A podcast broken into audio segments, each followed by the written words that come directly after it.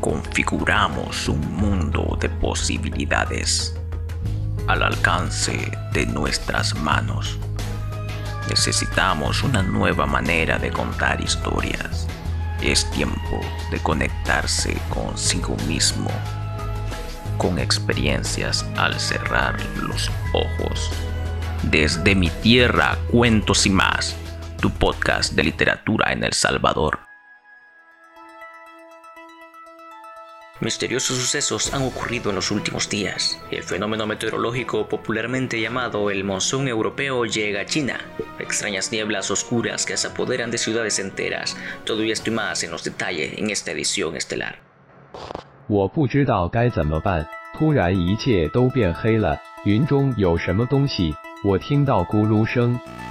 Tenemos un gran invitado. Cuéntenos, doctor Strauss, ¿los periódicos se han aprovechado de la histeria colectiva? En últimas noticias, el Centro Europeo de Previsiones Meteorológicas sugiere que el monzón no parece tener un patrón fijo, luego de pasar el mes pasado en el Atlántico, ocurrió en Inglaterra, Afganistán, Italia, España y ahora en China, ha sido algo que ha llenado de confusión a la comunidad científica. Se aproximan vientos fuertes y lluvia moderada por la noche. Recomendamos seguir las medidas de seguridad y no salir sin abrigo. Misteriosos sucesos hacen los detalles en esta edición este fenómeno meteorológico popularmente llamado el monzón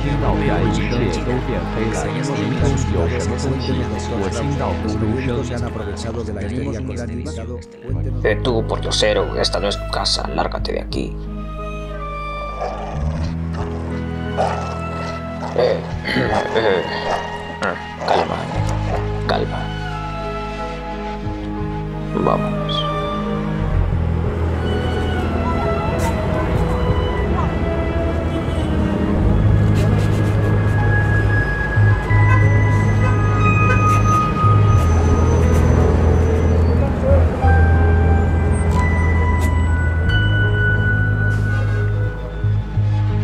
Un vagabundo y una quimera por Arnold Bolaños.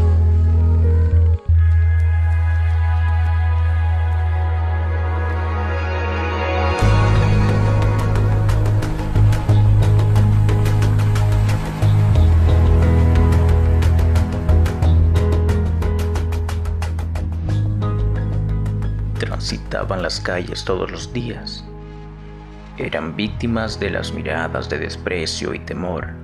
Decían que ambos habían sido criados en la basura, que fueron resultado de un ritual de las sectas que se reunían en el cementerio y por eso perdieron la cordura. Razones adjudicadas debido a su correr insistente alrededor de la iglesia central cada día luego que las campanas anunciaban la medianoche. El perro ladraba durante media hora y se iban del lugar. Nadie sabía exactamente qué pretendían. Ese misterioso comportamiento marcaba indicios de las suposiciones. Se adentraban en los callejones donde los restaurantes se despojaban de las obras. Entre las sombras surcaban y conseguían su alimento.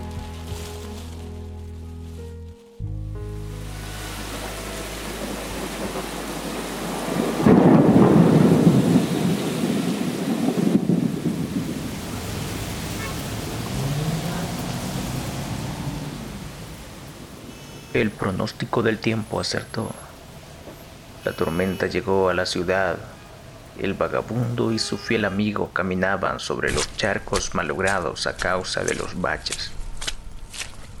Él intuía que la tormenta acarreaba algo diferente.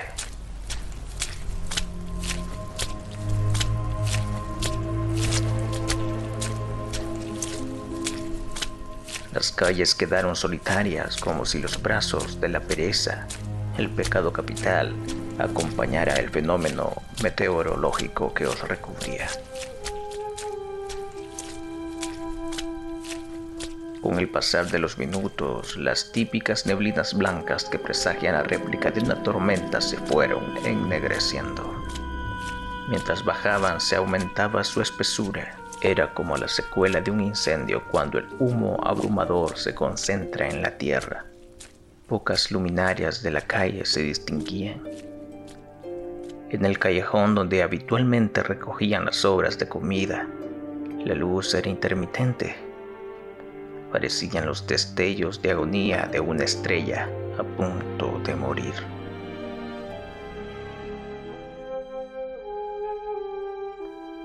El perro se juntaba cada vez más al humano. Mostró sus colmillos, comenzó a gruñir y ladrar.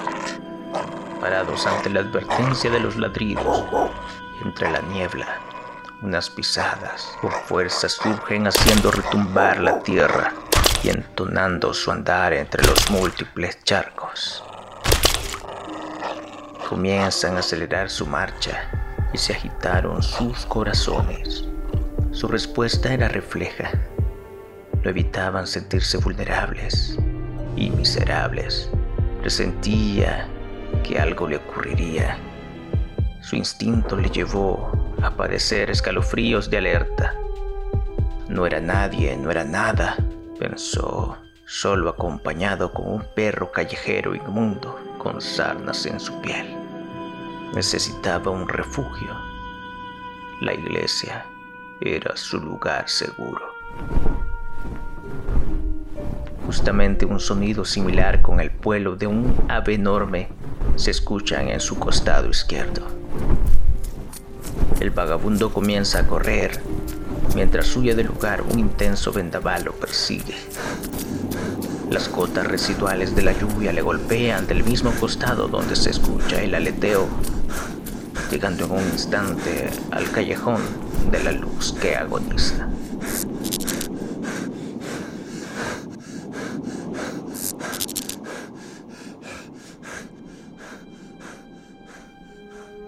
Su fiel amigo se postra a la par manchado por un líquido ocre. Se agacha, lo toca, busca la fuente de ese tinte, se percata en su pierna de la parte de atrás que lo húmedo no es agua de lluvia, sino sangre. En sus instintos sabía muy bien a lo que se enfrentaba, lo que las tinieblas ocultan que se alimentan de la escoria como él, que si teme será solo alimento para esa maldad encarnada, tan real como una pesadilla, fugaz como la estrella, y se meaba en los pantalones del susto. Se sentía una basofia, una lacra de la humanidad. El mayor temor de los seres humanos es ser nadie y ser devorado por los mismos demonios que lo han llevado a esa miseria podría seguir sobre aquella neblina fúnebre y enfrentar su mayor terror. Son pocos los que despiertan en el inframundo, pocos los que logran sentirse libre de las pesadillas. Pensó que todo era un sueño. En su interior sabía la razón de su infortunio. Su mente se sentía viva en ese estado de muerte autómata. Lo sabía bien que no dormía y era verdad que la miseria era su realidad y que no era nadie en contraposición al enviado de la legión de demonios que le perseguía. Por ello corría. Y su bestia protectora era su armadura, el cancerbero de su infernal vida. Se adentró en la nebulosa terrestre consciente de sus miedos. Ya no tenía nada que perder.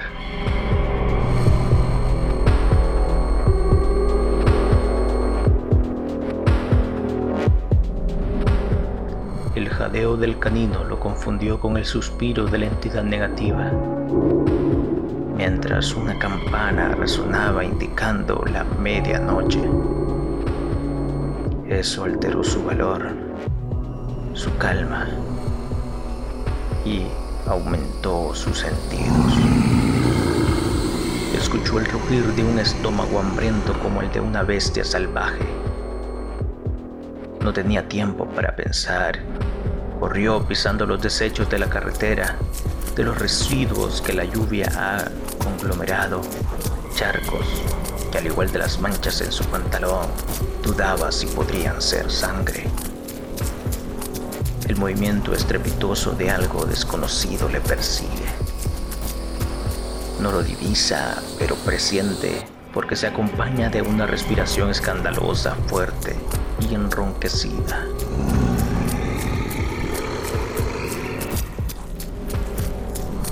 Campanario da su segundo llamado al nuevo día, esta vez más resonante para los oídos del vagabundo.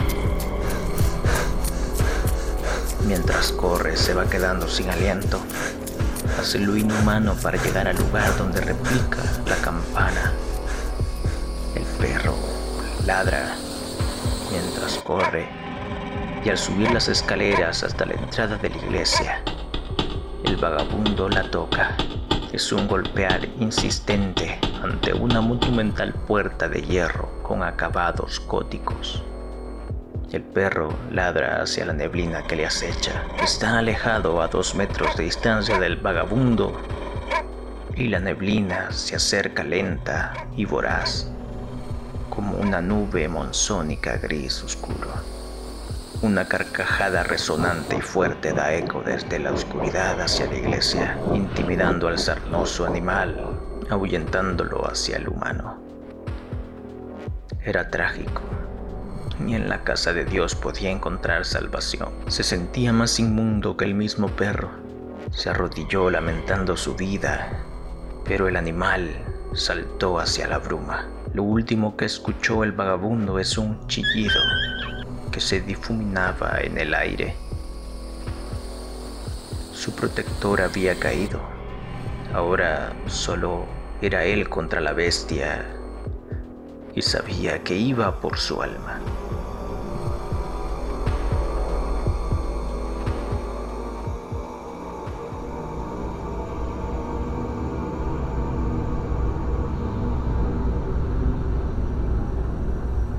Esa nube monzónica lo alcanza y recubre, pero el aire se modifica, es más liviano.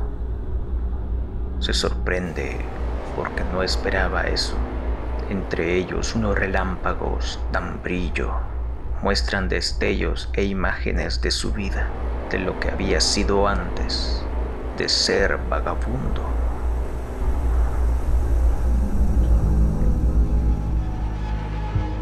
Se le veía muy joven con prendas distinguidas, dirigiendo una empresa de la cual había sido heredero. Los vicios, las fiestas, la realización de orgías con otro CEO de empresas afiliadas, un mundo de adicción y drogas, y el ego característico de un príncipe engrandecido, mimado y riquillo insolente y de corazón frívolo acostumbrado a ver desde arriba y superioridad a los de abajo. Dueño de una farmacéutica, obsesionado por la experimentación en humanos y animales. No solo para mejoras de sus medicamentos, sino para complacer su gusto excéntrico y tétrico en las prácticas médicas se caracterizaba por ejecutar protocolos de experimentación exótica con muchos animales. No solo creaba medicinas, sino también quimeras.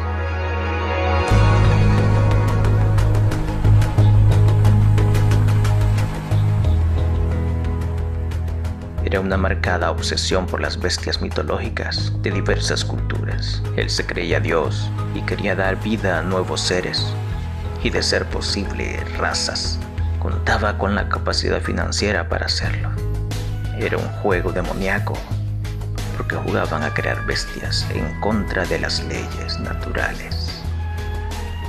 Tras cientos de intentos fallidos por fin llegó a sus manos, gracias a sus cómplices, un catálogo de demonios del libro de Salomón.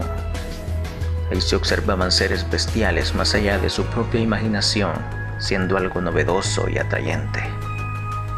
Los días de lectura se volvieron en semanas de relectura y múltiples desvelos y rezos acompañados de alucinaciones auditivas. Buscó resurgir cada uno de esos demonios solo por entretenimiento. Para inmacular sus obras buscaban voluntarios ofreciendo grandes sumas de dinero, brindando una pensión vitalicia para sus familias. Con el modelo de la desesperanza compraban almas humanas para sus propósitos de experimentación humana con animales exóticos. Mentes reprogramadas en bases de datos artificiales la creación de una abominación donde depositarla por medio de rituales demoníacos, la ciencia biológica, la religión, la tecnología y la alquimia. Una combinación poco ortodoxa pero creadora de vida y nuevos seres. Dioses se autoproclamaban y él se sentía todopoderoso en la tierra. Su desmesurada ambición por el poder y lo sobrenatural lo llevaron a su bancarrota, a la nada. Su mismo demonio lo encaminó a su mayor miedo, a la basura, la calle. Todo por crear a su némesis, su propio fraude, una bestia con cuerpo de toro y alas de águila, una versión de Sagan.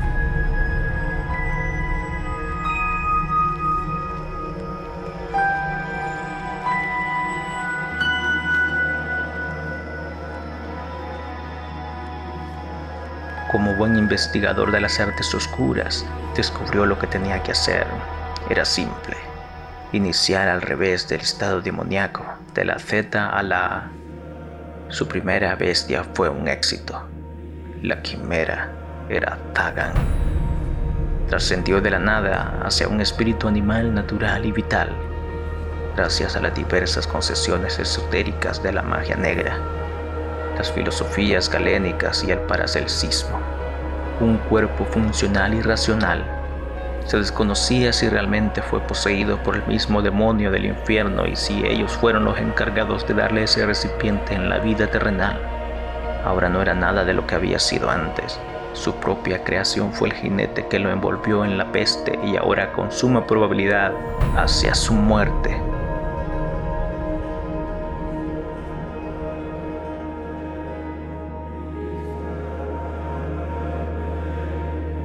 seguía en el último destello de su vida entre la bruma. Cuando el temible demonio se muestra frente a él, un encuentro entre un dios de la nada y su hijo. Su creación había pasado años buscándolo. Pasó de ser un pequeño becerro con alas a ser un toro enorme a dos patas. Caminaba como un hombre. Había desarrollado una mayor masa muscular en toda su estructura marrón oscura, de dos metros y medio de altura. Su cabeza era bestial, babeaba por el hambre. Sus ojos negros dirigían a un vacío que hipnotizaba. Sus cuernos grandes desarrollados por su espíritu de demonio, con enormes alas que alcanzaban hasta cuatro metros de envergadura. Su cuerpo grande mostraba poca masa muscular y sus huesos se le veían entre su poco pelo y la piel. Jadeaba y su saliva caliente hervía su aliento.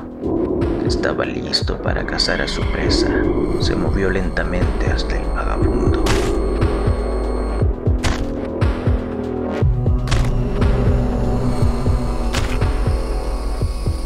Pero algo aparecía detrás de él su amigo canino, aún continuaba con vida con su pata delantera inmóvil, avanzando, y se juntó al vagabundo, y los dos comenzaron a gruñir.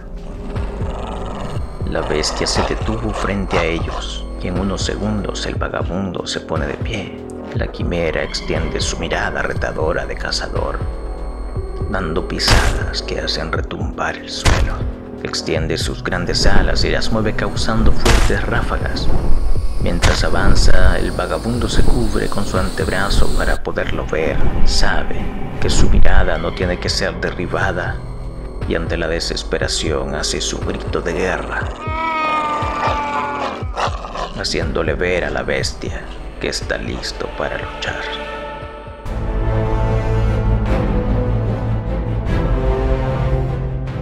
La quimera mueve su cabeza mirando hacia arriba y se impulsa afuera de la neblina. Desde ahí hace una advertencia de ataque con un ruido estremecedor como un trueno que doblega al vagabundo y hace aullar al perro. En ese instante, desde un costado de la neblina aparece la bestia con una postura a cuatro patas y lo inviste, provocando una reacción retardada al vagabundo la cornamenta de la bestia lo alcanza y entre su ropa holgada es arrastrado por el suelo hasta que se rompe su suéter. Perro atiende a la dirección a la que investirá nuevamente Se coloca de frente y salta la bestia chocando sus cabezas. Pero la fuerza es incomparable. Es destrozado y sus huesos crujen mientras es enviado lejos. El vagabundo corre en busca de su amigo canino, lo ve en el suelo dar su último aliento. Grita de furia. Se pone de pie, extendiendo sus brazos, pensando en que no importa ya ser devorado. Toma aire y cierra sus ojos esperando lo inevitable. La quimera corre, lo siente por el temblor en el suelo que se acerca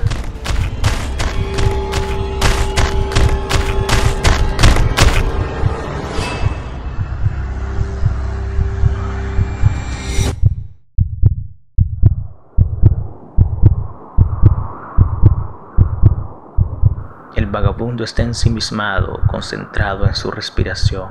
Lo acelerado de su palpitar siente como la poca brisa se traslada a su alrededor. Siente que levita, abre los ojos, aún continúa entre la neblina, pero el cuerpo del perro ya no está en el suelo. Escucha un ladrido que proviene delante de su ubicación.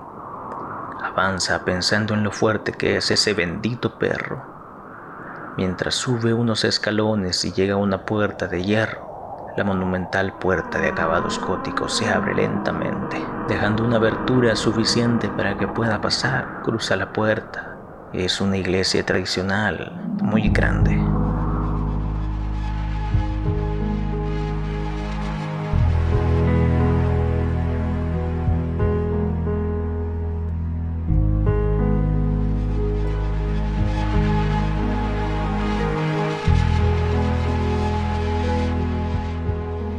En el podio al perro bajo la estructura de pared donde se encuentra el Cristo crucificado. Se acerca lentamente. Su mirada se centra en su amigo canino y lo llega a acariciar. Al ver que no tiene mayor reacción, ve hacia arriba. El vagabundo comienza a reír a carcajadas como si perdiera la razón.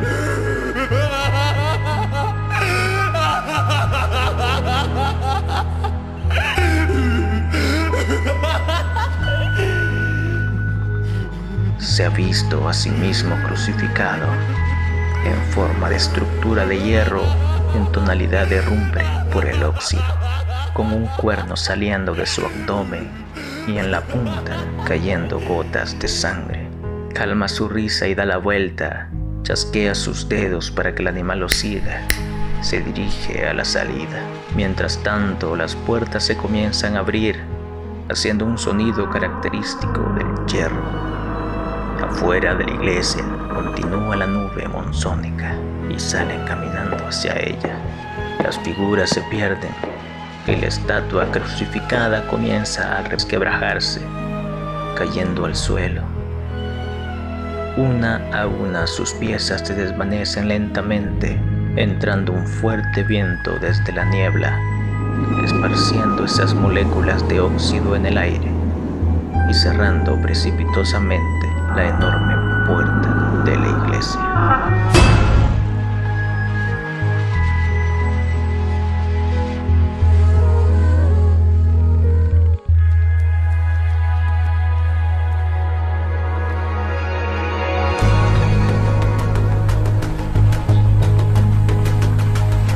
Un cadáver fue encontrado ahora por la mañana a las afueras de la antigua catedral.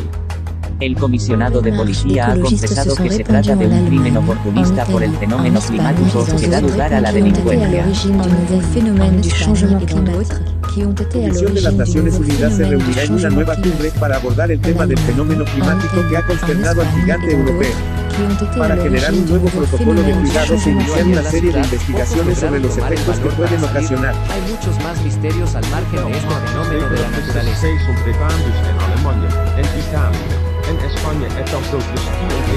Les marches d'écologistes se sont répandues en Allemagne, en Italie, en Espagne et dans d'autres, qui ont été à l'origine du nouveau phénomène du changement climatique. Nuovi cortei di ambientalisti si sono diffusi in Germania, Italia, Spagna e altri che sono stati la causa del nuovo fenomeno del cambiamento climatico.